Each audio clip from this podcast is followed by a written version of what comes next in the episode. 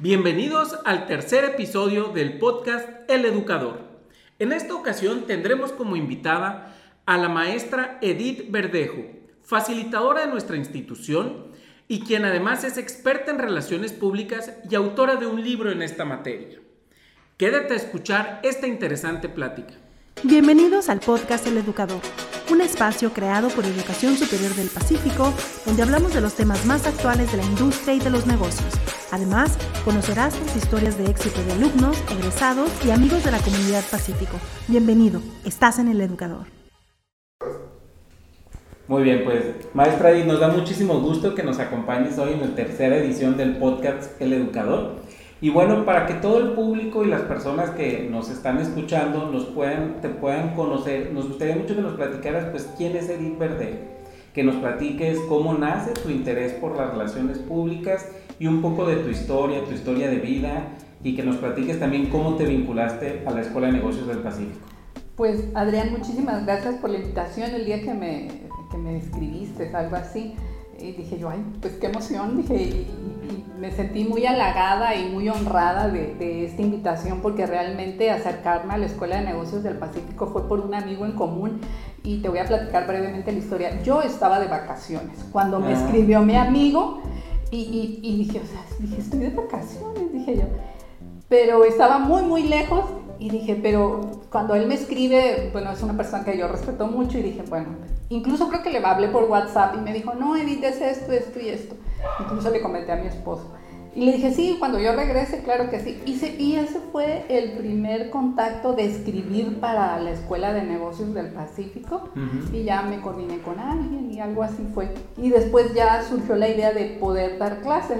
Y, y me, me entusiasmó mucho porque creo yo que es un público, eh, los alumnos son un público muy especial, o por lo menos para mí han sido muy especial. ¿Por qué? Porque son hombres y mujeres que tienen una historia de vida. Claro, sí. Y tú aprendes de ellos. Sí, sí, sí. Y no te imaginas muchas veces la experiencia que tienen. Hay un alumno que no se me olvida que es gerente como de calidad de una empresa y su formación es de ingeniero y yo le di clases de mercadotecnia y atención al cliente y me dijo, me volteó usted la silla, pero no yo, fue la materia la que le volteó la silla, en el sentido de que no había pensado, dice, en mi, en mi equipo y tengo que trabajar en mi equipo en servicio al cliente interno. Y entonces me, me, lejos de decir que él aprendió, aprendí de él, ¿no? Como un hombre humilde te dice, ¿sabes qué? esto me cambió. Y me cambió la perspectiva, ¿no? Así Entonces, cuando ustedes captan a ese tipo de alumnos, creo que eso es lo que a mí me ha enriquecido y creo que enriquece a la escuela mucho. Pues en cuanto a mi historia de vida, pues yo llegué hace 40 años, que hace unos minutos platicábamos de los tiempos de, la industria maquiladora. Eh, llegué hace 40 años a Tijuana y, y, como de broma decimos aquí, ¿no? Que ya vi el agua de la presa y no me voy a ir. Exacto. sí. Entonces, este, llegué, hice aquí mi preparatoria, mi universidad, y yo siempre he pensado que lo que buscas te está buscando. Yo quise estudiar relaciones internacionales, pero no había en UABC cuando yo quería estudiar. Y entonces mi maestra en la preparatoria que me daba, creo que de derecho o algo así, o derecho administrativo, me dijo que lo que más se parecía era la carrera de la licenciatura en derecho. y yo le hice caso a mi maestra y me fui. Y me gustó mucho la carrera porque es mucha la lectura y la teoría. Y la teoría y todo eso. Y yo ejercí cerca de cinco años y a mí me gustó mucho el derecho familiar sobre todo. Pero un día me habló una amiga y me dijo que estaba, yo siempre había querido hacer una, una, especialidad y me dijo, ¿sabes que está esta especialidad en administración internacional? ¿Por qué no vas a entrevistarte? Y fui y a los días me llamaron y vamos. Entonces ya que estaba yo ahí dije, bueno, ¿en qué puedo trabajar? Y me surgió la idea, platicando con una amiga, de trabajar en la Secretaría de Desarrollo Económico. Y fui a la Secretaría de Desarrollo Económico y esa fue la puerta para la promoción y las relaciones públicas y mi contacto con la industria maquiladora. Y a raíz de eso, hace más de 25, bueno, este año cumplo 25 años de estar inmersa en este tema. En ese ambiente. En ese ambiente, pues ahí surge mi, mi, mi, idea de, pues la promoción y la promoción me llevó a las relaciones públicas. Después colaboré en una agencia aduanal y yo empecé, por eso la vida es tan curiosa, porque a veces tú andas buscando algo, pero la vida te lleva por un camino que no te imaginas, pero te lleva al final a donde tú quieres llegar y empecé haciendo pedimentos de exportación. Ok. Y, y, y allí un día me habló mi jefe y me dijo, ¿sabes qué? Susana, me acuerdo que se llamaba la, la, clienta, tiene una duda sobre la ley aduanera, puedes tú atenderla así. Y me convertí en servicio al cliente y de servicio al cliente eh, me metí un poco en la mercadotecnia de la empresa y después lo que siguió fue hacer relaciones públicas para la empresa. Claro, sí. Entonces eh, regresé luego a, a, otra vez a la Secretaría de Desarrollo Económico del Ayuntamiento y, y como platicaba hoy con un amigo, ¿qué es lo que te ha dejado tu trabajo? Relaciones profesionales, sí. amistades, porque uh -huh. ahí también construyes amistades. Y, y, el, y, ese regresar a la Secretaría de Desarrollo Económico después me llevó a, a, haber colaborado en tres empresas haciendo relaciones públicas para ellos y actualmente pues trabajo, colaboro para un organismo industrial y a la par eh, todavía asesoro a una empresa en relaciones públicas que también es del sector industrial.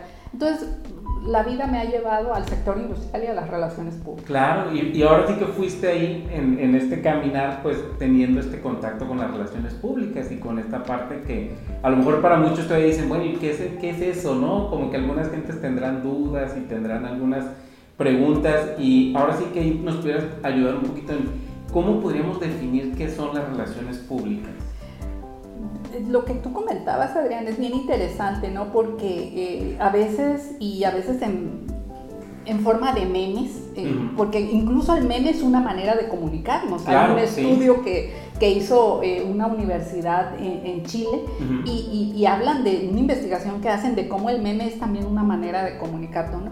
Entonces el meme, el, hay memes sobre las relaciones públicas que, que, dicen que me paso todo el día explicándole a mi papá qué hacen las relaciones públicas. Sí. o la otra es de que, de, la manera de broma, de que este, no es repartir flyers, sí. este, no es, ¿cómo dice la, la expresión? No es hacer este, fiestas en antros. Ajá, sí. Y, Reuniones o sea, de café. Uh, sí, o, y fiestas sociales, una cosa así, no hay tres Ajá. cosas que, que, de broma dice. Bueno, mira, las relaciones públicas es, eh, son acciones de comunicación estratégica, o sea, tú vas a, a comunicar algo, pero de una manera estratégica. ¿Para qué? Para generar confianza, fidelidad entre el público y tu empresa, por uh -huh. ejemplo. Y, y, y, y, también ganar, eh, eh, puedes decir, el apoyo del público para las decisiones futuras que tú vas a hacer. Eh, mucha gente, eh, y, y, te lo iba a decir más adelante, pero cree que las relaciones públicas son así como muy... No, pues es así como tipo rockstar, ¿no? Sí. O sea, vas a un, a un cóctel y, y vas súper elegante y todo. Pero ya sea que si tú lo organizas o vas representando una empresa, tú haces un trabajo detrás. Claro, previo. Exactamente, porque si tú haces un evento, hace unos años me tocó hacer un evento para 200, para 200 personas. Entonces, mucho de lo que platicamos eh, y para organizar el evento, o sea, ¿quién es tu público? Yo le decía, no, pues es que me, en base a eso era, a, a, era el aniversario de un organismo y en función de eso, ¿a quién íbamos a invitar? Claro. ¿Cómo iba a estar estructurado el programa? Eh, ¿Qué le íbamos a ofrecer a la entrada? Eh, cuál iba a ser la cena y si íbamos a tener una actividad eh, musical, quién iba a ser por el tipo de gente que iba. Claro, y que representan a la marca, me imagino, a la organización. Representan a la organización, pero también qué quería transmitir la organización. Con el evento. ¿sabes? Con el evento. Y, y, y, pensar en tu público, o sea, es un, era un público de eh, arriba de 35 años a 65 años, entonces, ¿qué música vas a poner, por ejemplo? Claro, sí, sí, sí. Y son detalles que no, eventualmente pudieran ser muy sencillos, Adrián, pero que hay una expresión en relaciones públicas que dice todo comunica. Sí. Entonces, desde ahí. Entonces, y desde la forma de vestir, de cómo están arregladas las mesas, el escenario, el lugar, sí. Así sí, es. Cómo recibes a las personas, que hay estacionamiento. Sí, sí, sí, los protocolos. Sí, incluso ese día alguien dijo, oye, este, quiero limpiar mis zapatos, algo así. Ve al baño y ahí pusimos eh, varias cosas, incluso para limpiar los zapatos. Ay, gracias, ahí voy. O sea, son esos detalles, ¿no? Así es. Exacto. Entonces, tú tienes que pensar en tu público y en lo que quiere transmitir la marca, la organización. Y a eso se dedican las relaciones públicas. Y obviamente que hay un proceso, hace unos días yo, yo escribí algo de, sobre Carlos Bonilla, reproducía un, texto de Carlos Bonilla, donde, donde hablaba de que es un sistema, hay un sistema. Mm, en alguna ocasión alguien preguntaba, oye, ¿sí ¿cómo mides las relaciones públicas? Por los likes. No, hay un proceso. O sea, son cuatro puntos que empiezas con la investigación, la organización, aplicar la, las acciones que tú definiste y luego tienes que hacer una evaluación. Ah, perfecto, o sea, una metodología. Así es. Y eso me imagino que es lo que le va dando ese sustento de profesionalizar a, los, a las personas que se dedican a las relaciones públicas. Así es, y, y ahí, a, mí en lo personal, Adrián, me, me, me, me, tocó o lo viví al revés. O sea, yo fui a la práctica, sí. pero la parte teórica a mí me, me hacía falta. Claro. Entonces yo los últimos años eh, me he dedicado a estudiar, o sea, a prepararme, que el congreso de no sé qué, allá voy, que la plática con no sé quién, pues allá voy, que el taller de no sé quién, pues allá voy. ¿Por qué? Porque entras en hay muchas teorías de la comunicación estratégica, hay hombres que se han dedicado a estudiar esto y tú te pones a revisar y a estudiar y tú dices, lo que estoy leyendo aquí lo haces, pero no, no sabías que lo hacías. Exacto, o no lo encontrabas en la teoría, ¿no? O cómo lo ibas a, pues a vincular ante ciertas teorías o ciertas ya autores que me imagino hoy existen en la materia. Así es, exactamente. Y ante esto, por ahí se habla hoy mucho, de repente te invitan a estos que les llaman networkings, ¿no? O estas reuniones que te dicen, ah, es para hacer networking. Pero, ¿qué podríamos, a veces hay mucha confusión entre el público en general, decir, bueno, networking es igual a relaciones públicas? ¿O cómo pudiéramos diferenciar una cosa de la otra? Mira, el networking es una herramienta de las relaciones públicas. Es, es una, una manera de comunicar estratégicamente, porque recuerda que las relaciones públicas son escuchadas como una noticia, no como una venta. Mm, Entonces, en el networking tú puedes compartir los logros de tu empresa, eh, puedes este, hablar del crecimiento de tu empresa, eh, pero también allí tú puedes escuchar eh, buenas prácticas de otros, puedes escuchar un buen consejo. A tus propios clientes a tus propios clientes o alguien que, no tu competencia, pero de repente eh, gente que ya ha caminado más que tú. Entonces tú puedes escuchar y dices, ah, no me ha funcionado esto, voy a intentar a ver. Este, esa estrategia. Esa estrategia. Entonces en el networking tú, tú puedes hacer eso. Mira, en España está muy adelantado el networking, de hecho hay un libro y todo eso. Y una de las cosas eh, pero alguien puede decir, ¿sabes qué? Es en España, es el, mercado de España. Sí, yo lo que puedo decirte en base a mi experiencia es que uno cuando va a cierto tipo de eventos y va a hacer networking, uno tiene que investigar. Ok, la tarea previa, ¿no? Ir preparado. Así es. Por ejemplo, a mí me tocó ir a un evento a Querétaro hace dos años y y pásame la lista, quiénes van a estar. Obviamente que yo iba por una persona en especial. Eh, yo quería que esa persona me viera y me viera, viera mi marca, por así decirlo. Y, y, es un, y es, es un, se podría decir que es, tú tienes que decidir hacerlo. ¿Cuál va a ser el resultado? No lo sabes.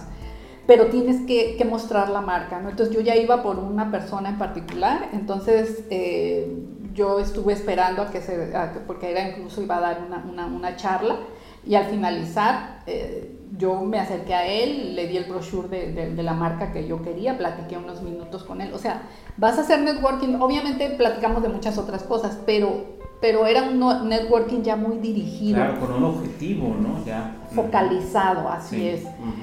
y, pero también hay algo que es, que es bien importante. Eh, hace algunos meses este, escuché una charla con, eh, tiene un apellido muy raro, no, me puedo acordar ahorita, pero es una mujer que es, muy, es líder en LinkedIn y se dedica a, esta, a, esta, a esto del networking y daba muchos tips, ¿no? Y una de las cosas que decía y a mí me encantaba, dice, o sea, no pienses en el networking que te va a dar dinero, te va a dar relaciones, no dinero. Dice, mucha gente se enoja porque dice, pero ya fui, repartí mis tarjetas, ¿qué pasó? No sé qué. Entonces, no, o sea, el networking es construir, es como, hay una frase que dice que, que el networking se trata más de, de, ¿cómo dice? De, como ir sembrando, como ir... Está más relacionado con, con, la, con, la, con la cosecha. Ajá, sí, exacto. Sembrar y en el futuro tú vas a recoger. Sucede que nos desesperamos. Sí que a lo mejor ahora ante este tema las redes sociales y de que todo es muy rápido, quisiera uno como que ya los que se hacen youtubers o influencers y creen que eso es inmediato, ¿no? La recuperación económica.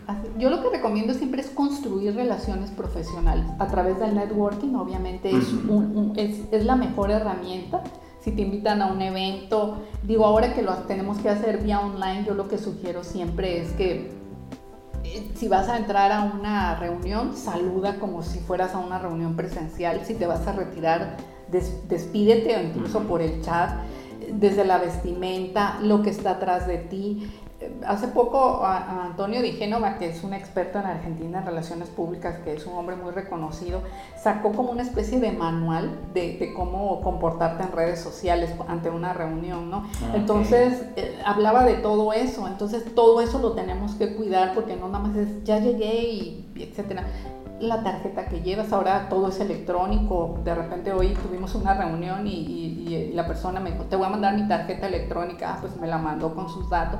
Entonces todo ha ido cambiando, pero llevaba su tarjeta y eso es bien. Iba preparado. Exactamente. Y que yo, tú me puedas dar tu tarjeta y yo puedo decir, Adrián, no se me va a olvidar el nombre, ¿no? O me la mandas, como en el caso del muchacho. Sí. Este, eh, y, y eso es bien importante porque habla de, hay una comunicación, me están mandando un mensaje de quién eres, el color de tu, de tu tarjeta, habla de todo eso. Claro, ¿no? son rasgos que van identificando a la persona ¿no? y al profesional. Así es, y a la marca que tú representes en un determinado momento. Sí, sí, sí. Y ahora sí que en esto que nos platiques con toda esta experiencia, un poquito, ¿qué te llevó a escribir un libro? Y que nos platiques también cómo fue el proceso de llegar a tu libro y qué ha sido el, el tener hoy tu libro que se llama En las Relaciones Públicas Primero Yo ¿Cómo ha sido esta experiencia de escribir y a la vez de compartir el conocimiento? Pues mira, yo lo primero que pensé, hay dos cosas en, el libro, ¿no? La, idea surge porque de repente eh, hay una eh, señora, en mi tocaya, Edith Pardo San Martín, que se dedica mucho al tema de la, de protocolo y, este, y de la imagen. Y entonces decía que eh, había ayudado a su esposo en, en talleres sobre negociación. Tiene un despacho de, consultoría eh, ella eh, en Argentina. Y dice que al final del taller de negociación llega uno de sus alumnos y le dice, oye Cedit, ya aprendí todas las técnicas, ya me las diste, estoy seguro que voy a salir y le digo, y voy a estar listo. Y voy a estar listo, ¿no? Pero oye Cedit le dice, ¿qué hay detrás de las personas que hacen una negociación? Y entonces yo ahí me pregunté, bueno, ¿qué hay detrás de las personas que hacemos relaciones públicas? Exacto o que nos relacionamos. Eso fue lo primero que, que, yo, que yo pensé. Y en diciembre de 2017 debe haber sido así, una hoja en mi escritorio y ya sabes que en diciembre baja el trabajo, entonces hice así, hubiera querido guardar la hoja, pero la voy a buscar, pero y ahí esbocé lo primero, ¿no? Y eh, y, pensando, eso fue en diciembre, eh, circunstancialmente en febrero me reencuentro con una amiga y veo que editó un libro y dije, ah, pues creo que va a ser con ella, ¿no? y, y, también pensando, eh, porque es un trabajo previo, todos pudieran pensar que es muy fácil hacer un libro. Pero claro que no, mm. lleva mucha disciplina. Disciplina. Y una de las grandes disciplinas es haberme levantado durante mucho tiempo, no te puedo decir cuánto tiempo, a las 5 de la mañana. Sí. ¿Por qué? Porque a mí yo, yo funciono mucho en la mañana. Hay gente que dice más en la sí, noche. Son nocturnos, ajá. Y de lo que he leído hay gente que dice que eh, mascando un chicle, comiéndose un dulce, ellos son más... Escuchando música. Así es. Entonces yo en la mañana, antes de que todos se levantaran en mi casa, a las 5. Lo hice por más de seis meses. Y, era en el momento en que yo podía escribir y platicando con la editora del libro, una de las cosas que me dijo, bueno Edith, si ya tienes tanto tiempo, también platica sobre tu experiencia, ¿no? Y le digo, pues sí me voy a aventar porque yo, he visto mucho la, todo lo, de tema de relaciones públicas, entonces que la teoría y, y, es gente muy preparada y gente que yo admiro y, de hecho este, estoy trabajando en un proyecto con alguien que tiene muchísima experiencia, pero es de lo que platicamos, queremos allí eh, eh, juntar esa parte teórica de ella con la parte práctica que yo tengo. Y las experiencias. Así es, entonces queremos hacer ahí, estamos construyendo algo interesante. y, me dice, pues habla de, lo que, entonces el libro habla de, de está de, adentro hacia afuera, eh, o sea, para yo poder relacionarme con la gente, poder incluso un día pararme enfrente de, de las personas, hay que administrar nuestras emociones, hay que tener humildad de reconocer que a veces nos equivocamos y la humildad de que hay alguien que puede saber más que nosotros. Eh, la tolerancia, el respeto, que hay alguien que puede pensar diferente a mí y que no por eso no vamos a dejar de tener una relación. Y eso es bien curioso porque eh, la otra vez, hace un, hace un poco tiempo, fui a dar clases, bueno, hace como dos años, fui a a dar una plática y decía, una alumna decía, oye, ¿y usted cómo sabe si a alguien le va a caer bien o le va a caer mal? Y me empecé a reír y le dije, no, le dije, las relaciones públicas no se trata de eso. De caer bien, ¿no? No, trabajamos con un grupo interdisciplinario y, y trabajamos con un objetivo, le digo. Entonces, ¿qué es lo que yo he aprendido a hacer? Qué es lo, lo, lo, que cada quien aporta para que juntos construyamos. Y yo soy parte de una máquina, no soy yo la que va adelante. Y a la medida que comprendes eso, le dije, es en la medida que el proyecto va a tener éxito. Claro, y va a avanzar. Así es. Entonces, mm, mucho las creencias que tenemos, que no podemos hacer algo, que yo me fui hacia toda esa parte. Eh, eh, incluso hay un, hay un cuento de Jorge Bucay del elefante, no sé si lo, has leído por ahí, que dice que es un elefante que desde niño ve que alguien le dijo un día que no se podía desatar para salirse del, del circo. y, y, él pues dice, toda la vida voy a estar en el circo hasta que... Claro, con esa creencia, ¿no? De que no puede salir de ahí. Ajá, y, y, mucha gente no quiere relacionarse porque tiene la creencia de que no, no hablo bien o yo no sé qué y no sé cuánto. O mitos, ¿no? Que ya de repente de niño te dicen, tú no eres bueno para hablar público y ya nunca lo intentas, ¿no? Y ya te quedas así como que es que a mí me dijo mi mamá, mi abuelita y ya no lo intenté. Sí. Así es. Entonces e, el, el libro habla de eso, ¿no? Primero esa parte de quitar y que una vez que ya estés listo, entonces ya te vas hacia afuera y hablo mucho del networking, cómo prepararte, que yo siempre digo que el networking ahí en mi libro es un ganar-ganar. Eh, y cómo prepararte desde llegar temprano. Y está un poco orientado a la parte, eh, se podría decir, empresarial, que es la parte donde yo me he, colaborado durante algún tiempo. Y luego hay algo bien curioso porque em, Cristina Set, que es una mujer que es experta en narrativas digitales y, en relaciones públicas 2.0, tiene una especie de eh, código, código digital para cuando tú te presentas en internet y precisamente habla de la humildad, del respeto, son cerca de ocho. Y es algo que yo traigo al networking. Cuando tú vas a hacer networking, eh, ya sea online o offline, tú tienes que, asumir ese, código, ¿no? Y después al final del libro eh, yo invité a nueve personas a que platicaran sobre su experiencia en las relaciones públicas, cómo les habían ayudado en su vida profesional. Y, hay muchas gentes que hay que rescatar de allí. Eh, una de ellas es Neus Arqués. Ella es una de las primeras mujeres en España que habla de marca personal. Está Antonio Di Génova también, que tiene es una de las personas más reconocidas en Argentina por, por, las relaciones públicas. Ha trabajado con muchas marcas internacionales, pero aparte él me hace el prólogo del libro.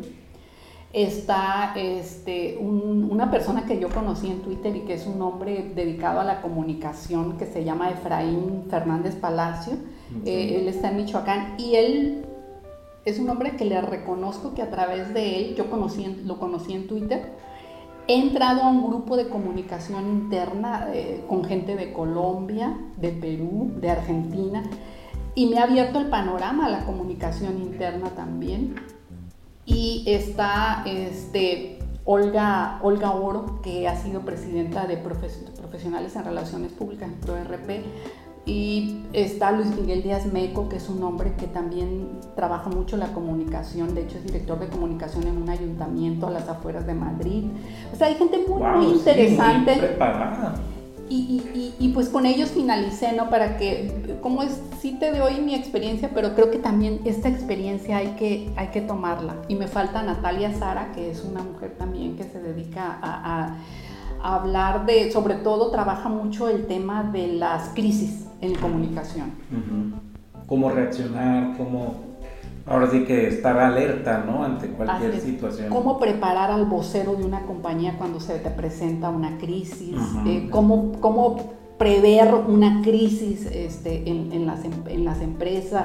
Todo eso lo trabaja, lo trabaja ella. Sí, y ahorita en este contexto que bien nos platicas, pues internacional, porque nos hablas de autores de prácticamente pues, América Latina, ¿Cómo ves al país, a, México respecto a otros países? ¿Cómo vamos? ¿Andamos por el camino? ¿Nos falta todavía más en la profesionalización? ¿O cómo, cómo podrías decir, bueno, pues sí veo otros países o veo a México que está eh, avanzando ¿no? en profesionalizar el área de relaciones públicas? Mira, yo creo que, que es un proceso, ¿no?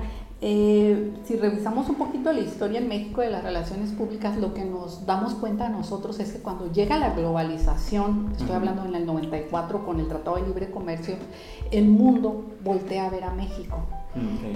Y, y, cómo lo voltea a ver, dice, bueno, yo soy, no sé, este, Llorente y Cuenca, por ejemplo, que es Juan Llorente, que es, sobre todo es una agencia de comunicación y relaciones públicas que está en todo el mundo, por decir un ejemplo, yo me quiero ir a establecer a México y empieza a hacer alianzas con las agencias que ya estaban establecidas. Ah, locales. Local, y hacen como alianzas estratégicas, primero porque dicen, te voy a dar mi marca, pero tú conoces todo el know-how. Sí, o sea, del contexto. ¿Cómo voy a hacer un trámite si mi cliente es, no sé, por ejemplo, Eaton, por decir una marca? Este, cómo se va a conducir, eh, si va a abrir allá una empresa, cómo la va a abrir, entonces tú traes todo el know-how. Entonces ahí es cuando hay una apertura para nosotros, que si bien eh, Sánchez Fogarty, que se le conoce como el primer hombre en México y para muchos para Latinoamérica en hablar de relaciones públicas. De hecho, hacia los años 60, él hace la, reunión de una reunión de relaciones públicas donde se define para Latinoamérica lo que son las relaciones públicas. Federico, el pionero. El pionero, Federico Sánchez Fogarty. Y de hecho, este, él es uno de los pioneros. Hay una, hay un, este, la CONFIAR, que es la Confederación Internacional de Relaciones Públicas, él es también uno de los iniciadores en México. Ya había esa experiencia, pero creo que la, los, autores dicen que la apertura real en México se da cuando llega la globalización. Yo creo que actualmente... pero pues es reciente, hablamos de 30 años aproximadamente. Sí, sí cuando estamos viendo nosotros que hay autores de los 70s, de los 80s que ya traían un camino mucho más avanzado en cuanto a relaciones públicas.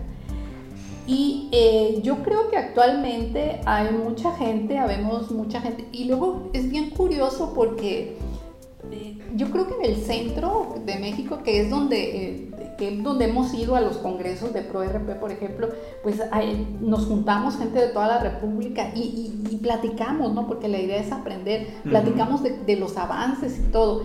Yo creo que aquí en Baja California se está haciendo un esfuerzo va a en unos años más, yo creo que año, creo que en menos de un año va a salir la primera generación de licenciado en comunicación y relaciones públicas. Ah, excelente, ok. ya formadores profesionales, ya por un proceso universitario. Exactamente, exactamente. Entonces, eh, yo creo que hay avances, eh, a veces no avanzamos como quisiéramos, pero creo que esta generación va a venir a abrir la puerta a muchas oportunidades y va a ser un parteaguas. Y también a lo mejor a que las empresas se den cuenta de la importancia, ¿no? De tener un responsable y de que hay que invertirle al tema, ¿no? Porque a veces eso también yo creo que es algo que se tiene que difundir entre el sector empresarial.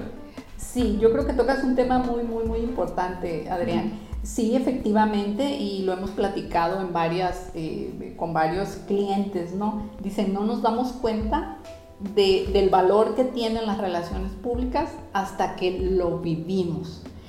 Hay muchos empresarios este, que, que, que, se han dado cuenta y son con los que yo he podido platicar y todo eso. y están convencidos de que las relaciones públicas le aportan, le han aportado y han tenido una significación para su empresa.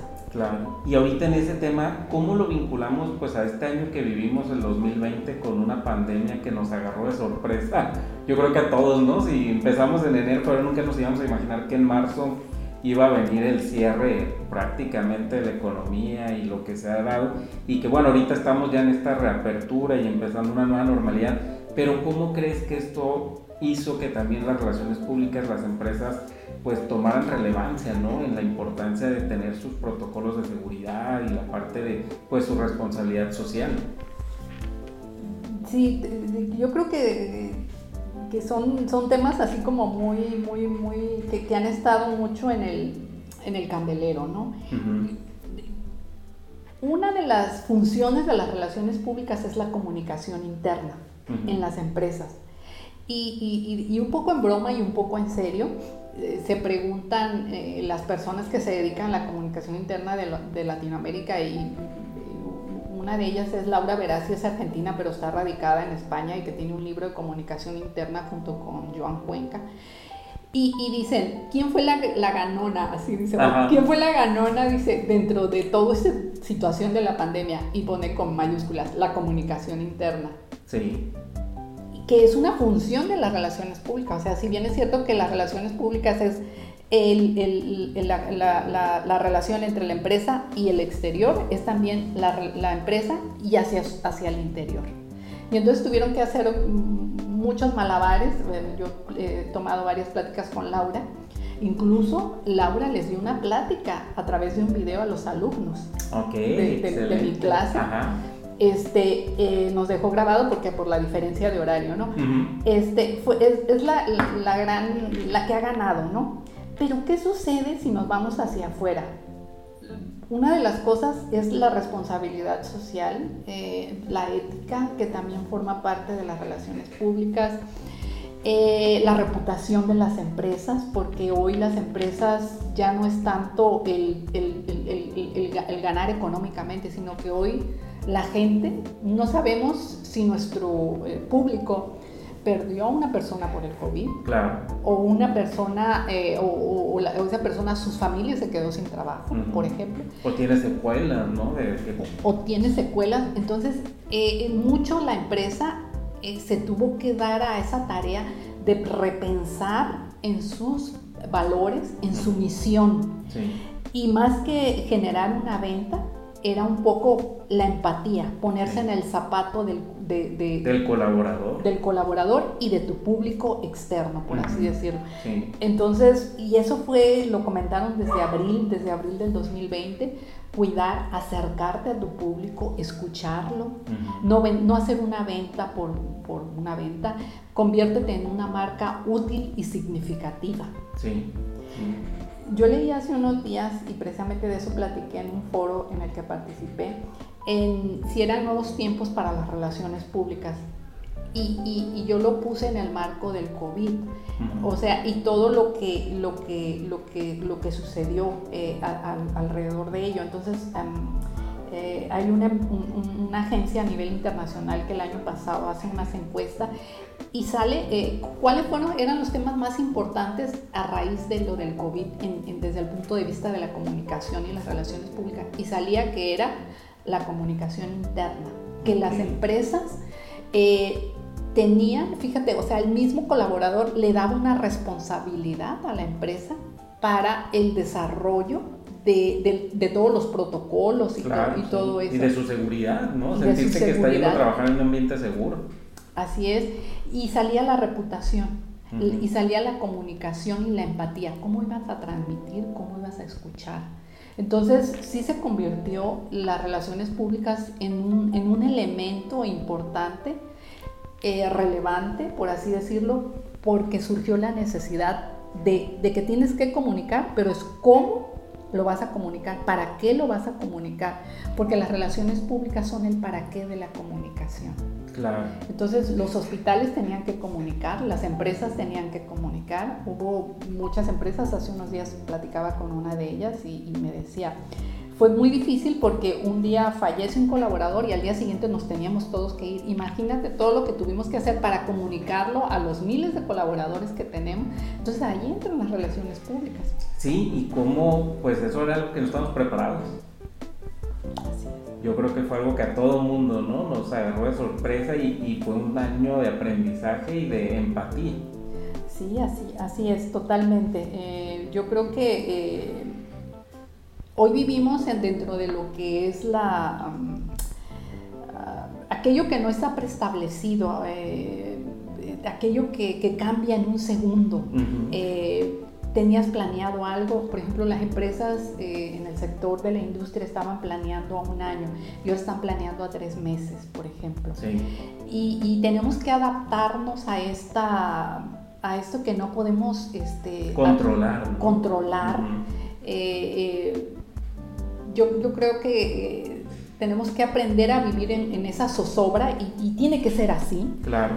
Eh, escuchaba hace unos meses a, una persona que se dedica al sector minero en España, a las relaciones públicas en el sector minero, y decía, es que mi empresa tuvo que aprender a vivir en la zozobra, a administrarla y a conllevarla, dice, porque no sabemos a dónde vamos. A aprender a vivir con ella, ¿no? Así es.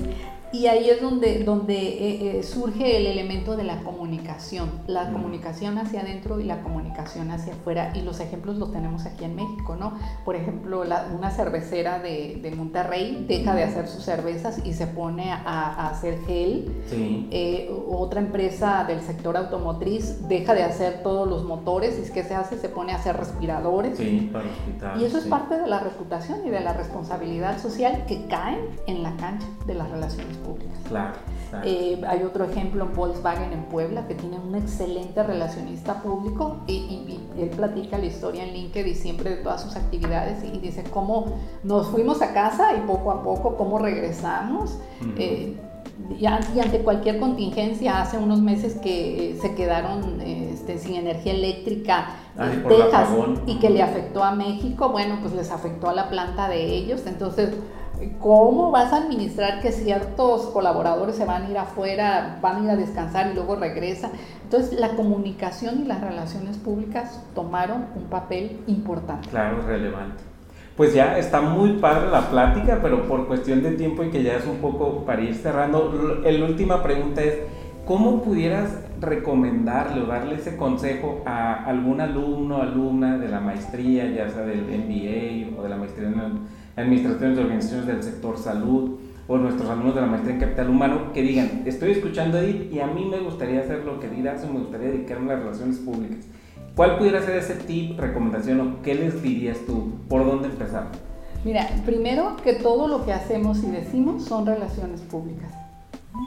Así de, fácil y de sencillo.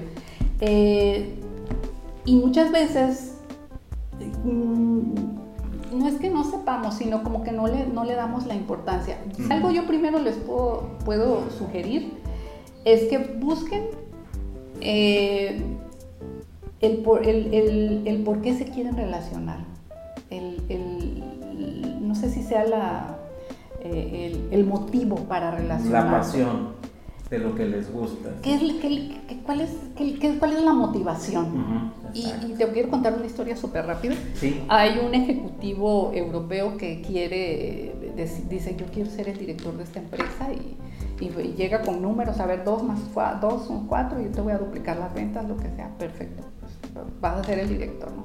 Entonces luego dice, quiero ser el director para, para esta parte de Europa del Este, este de, lo, de Europa del oeste, no sé qué, y, vuelve a hacer lo mismo, o sea, va y, su plan de ventas, todo, perfecto. Y luego dice, bueno, quiero crecer como, quiero, este, quiero ser para América Latina, entonces la, la, iba a estar asentado en Argentina, y vuelve a hacer y le hace una proyección, y, pero ya pasa el tiempo en Argentina, crece su hija, porque tenía, tenía, se fue con su familia, su esposa y su hija, y le dice a su hija, bueno, ya tengo 18 años, le dice, eh, me quiero regresar a Suecia o Suiza, de donde soy, le dice. Y este, porque yo quiero estudiar allá a la universidad, ya aprendí español, mira, ya paseamos Brasil y Argentina y todo. Y él dice, pues no, ¿cómo se va a ir y nosotros nos vamos a quedar? Y él en ese momento se da cuenta de qué es, de qué es aquel, aquello que le hace levantarse cada mañana. Y entonces va y acude a la persona, Manuel Tesi, que es un experto en comunicación, es argentino pero radicado en Chile, y le dice, quiero que me asesores cómo me voy a comunicar, porque ahorita yo no puedo llegar con mi jefe y, decirle, dos más dos son cuatro y yo quiero regresar. Me tengo que relacionar, le dice. Entonces lo asesora para que pueda regresar a su país. Entonces el día que tú encuentras esa motivación para relacionarte, como puede ser quiero un nuevo, un nuevo trabajo, quiero ascender, entonces es cuando nos damos cuenta que tenemos que cuidar nuestras relaciones. Claro, sí. Irlas construyendo, ¿no? Exactamente, que no son de la noche a la mañana. ¿Cómo la construimos? Con pequeños detalles, eh, cuidando nuestra imagen, porque cuidar nuestra imagen no es aparentar lo que no somos, sino es mostrarnos como somos, nada más. Sí, ser transparentes. Ser transparentes, sí tengo que cuidar mis uñas, sí tengo que cuidar mis zapatos, mi cabello, etcétera, porque todo comunica. Y yo es algo que, que, encuentren en el motivo para quererse relacionar. Y que, y que siempre eh, piensen en el otro, que lo escuchen. Sí. Porque eso, eso es bien importante. Siempre eh, creemos que, que, solo yo y, tener esa, esa... Eh, es una línea muy delgada, pero uno la va aprendiendo en el día a día el escuchar al otro, el comprender al otro también, porque no sabemos muchas veces qué hay detrás de esa persona o por qué actúa así. ¿Qué eh, historia de vida? Su historia de vida, así es. Yo algo que, que, sugiero siempre es eso, cuidar los pequeños detalles para relacionarse, porque al cabo, al, al paso del tiempo, uno, uno recibe mucho de lo que ha sembrado. Sí. Y eso yo se los puedo decir en la práctica. A veces gente que te relacionas, que es amigo tuyo, y, pero nada más es en el día a día. Y un día se acuerda de ti y te dice, oye, ¿sabes qué? Tengo esta opción, eh, platicamos para hacer proyectos, a mí me han escrito para hacer proyectos y también la, ganarte la confianza, ¿no? Yo en el caso de Luis Miguel Díaz Meco, eh, él escribe para, para, para mi página de, de, de, Facebook, siempre me, me, etiqueta ahí en una, porque yo le dije que, que cada, que tenga un post que lo ponga. Otro hubiera sido, hubiera dicho no, porque no te conozco, ¿no? La confianza que ha depositado en mí de poderlo poner allí y que es un ganar-ganar, para mí es mostrarlo, pero para él es también... Un canal de comunicación, ¿no? Totalmente, y que es un hombre experto que yo le reconozco. el, el eh, eh, eh, toda la expertise que tiene. Su aprendizaje, su experiencia. Así, así es. Entonces yo creo que para relacionarnos, cuida, yo, yo creo es buscar ese motivo para relacionarte. Sí. eso es bien, bien, bien importante y, sentarte a pensar. Y creo que a lo mejor esto de la pandemia, y hace rato hablábamos de la otra cara de la pandemia, yo creo que esta parte de la pandemia y para las relaciones públicas es así. Incluso ver tu misión, qué quiero, eh, parece un cliché, pero es la verdad. o sea, tu plan de vida. Así es. O sea, estoy en este trabajo, es lo que quiero, es lo que deseo. Sí, lo que me gusta hacer. Así es. Y entonces uno empieza a buscarse y empieza a comunicar estratégicamente para llegar hacia donde quiere ir. Sí.